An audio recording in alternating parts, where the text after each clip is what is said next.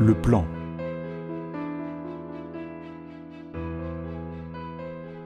La réaction du gouvernement central ne se fit pas attendre.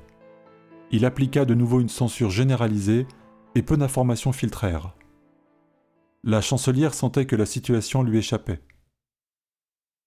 En favorisant le regroupement de tous les esprits libres, elle avait renforcé leur détermination.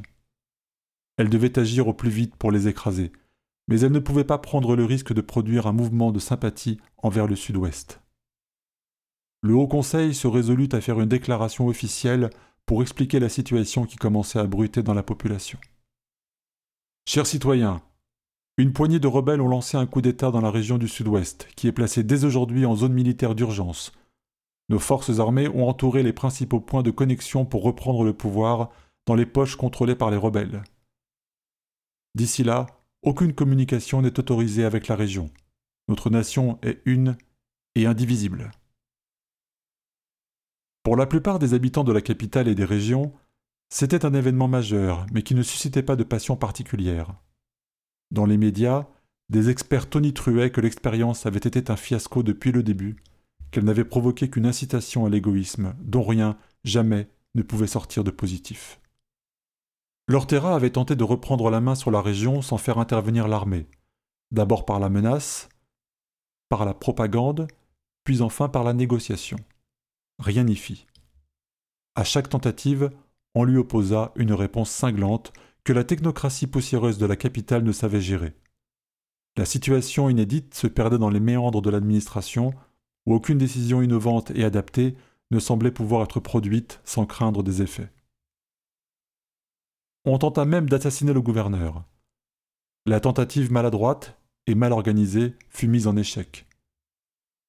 Charlotte, qui œuvrait depuis des années dans les services du gouverneur, se vit proposer de prendre des responsabilités de plus en plus importantes.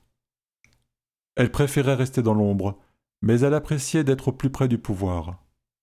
Elle était une personne de confiance, aux talents incontestables. Elle devint tour à tour chef du service de la communication directrice des services, députée et conseillère spéciale au cabinet du gouverneur. Au gré des besoins et des recrutements, l'organigramme changeait sans cesse pour mieux répondre aux nouvelles situations. Le gouverneur la fit appeler un soir alors qu'elle était déjà rentrée chez elle. Elle arriva en toute hâte. Charlotte, nous avons besoin que vous entriez dans la confidence. C'est une réunion de niveau 4. Inutile de vous dire que rien de ce que vous entendrez ici ne pourra sortir. Les quelques invités arrivèrent à la suite. Tous entouraient un homme grand et mince, aux cheveux grisonnants, qui gardait une mine impassible et dont le leadership ne faisait aucun doute. Elle le reconnut immédiatement. Il s'agissait de Lucerte. Mon cher Lucerte, dit le gouverneur, quel plaisir de vous retrouver ici. Nous espérions que vous pourriez nous rejoindre bien avant. Ce fut plus difficile que prévu, répondit-il. J'étais activement recherché et notre réseau a été mis à mal. Mais nous avons réussi. Nous avons enfin notre pays libre. Il y eut hélas des victimes, beaucoup de ceux qui sont restés en arrière pour nous permettre d'avancer. Mais maintenant, il faut mener notre projet à son terme. Il n'était pas si facile de leur faire prendre cette décision et leur faire croire qu'elle venait d'eux. Mais cette corruption généralisée nous a été plus que bénéfique. Gouverneur, je dois dire que votre sortie du palais, menottée, a été particulièrement décisive pour remporter l'adhésion de la population. Mais maintenant, reprit Lucerte, nous ne pouvons plus reculer. Nous avons forcé leur décision, fait venir à nous tous les partisans de la liberté. Le plus difficile est à venir. Philippe, voulez-vous faire un état des lieux?